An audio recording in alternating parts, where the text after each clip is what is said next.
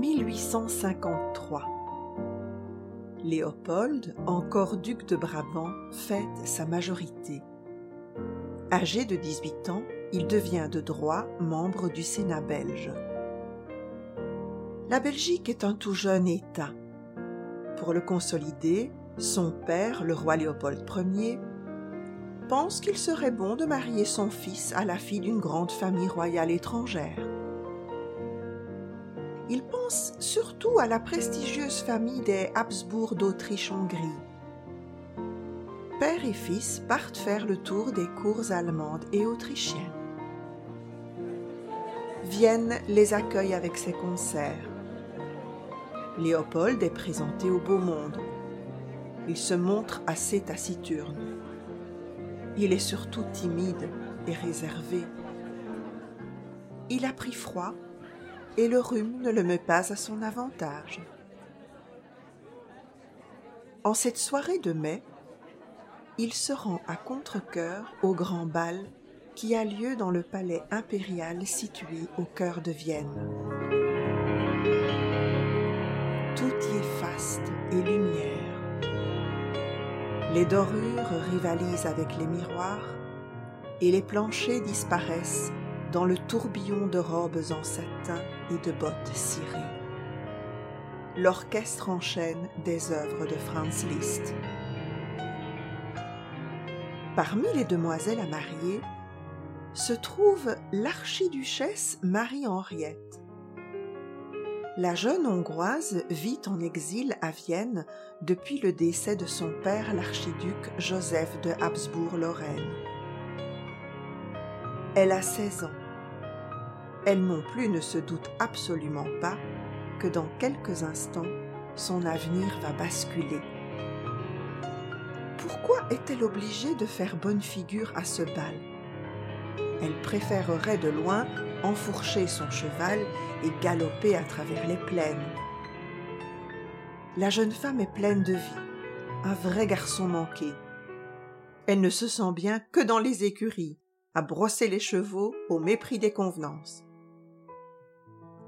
les danses s'enchaînent. Marie-Henriette, entourée de ses cousines, consulte son carnet de bal.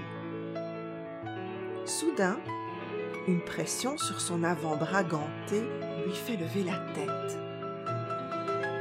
Devant elle se dresse le roi Léopold Ier de Belgique et son fils héritier. Elle s'incline devant le roi et ose un regard vers le prince Léopold. Comme il a l'air antipathique et peu séduisant, maigre, les yeux et le nez rougis par le rhume, de manière très protocolaire, les deux jeunes gens sont promis en mariage. Cet arrangement ne plaît à aucun des fiancés.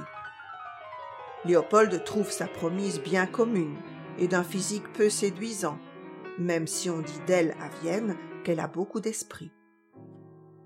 Les pleurs et les protestations de Marie-Henriette n'ont aucun effet sur les décisions royales. Par dépit, elle se résigne au mariage, encouragée par sa mère qui lui conjure de se ressaisir. Le mariage aura lieu par procuration. C'est seulement douze jours plus tard que la jeune épouse est en fait expédiée en Belgique pour y accomplir le rôle attendu d'elle, fonder une famille et donner un héritier à la Belgique. Après la cérémonie officielle, le jeune duc et sa nouvelle épouse entreprennent la tournée des villes belges. La froideur qui subsiste entre eux est visible de tous mois d'octobre, la reine Victoria, qui a eu vent de leur mésentente, les invite à séjourner au Royaume-Uni. Elle souhaite se faire sa propre opinion sur le couple. Elle trouve en Marie-Henriette une personnalité exceptionnelle, cultivée et instruite. Léopold, quant à lui, ne s'intéresse qu'à la politique, aux questions militaires et résonne comme un vieux. Leur disharmonie est flagrante.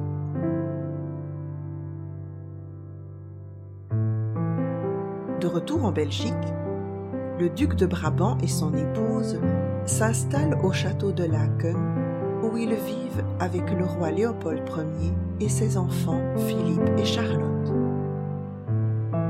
Léopold est heureux de reprendre ses occupations politiques et il laisse à Marie-Henriette le loisir de s'adonner à ses passions. Elle passe le plus clair de son temps au domaine équestre où elle loge une cinquantaine de juments. Ses appartements personnels ressemblent à une véritable ménagerie. Les cris des perroquets dans leurs somptueuses cages dorées rivalisent avec les aboiements de ses chiens, des griffons bruxellois. Son petit singe est la terreur des femmes de chambre. Les seules visites qui la réjouissent sont les consultations quasi quotidiennes du vétérinaire. Léopold ne jouit pas d'une bonne santé.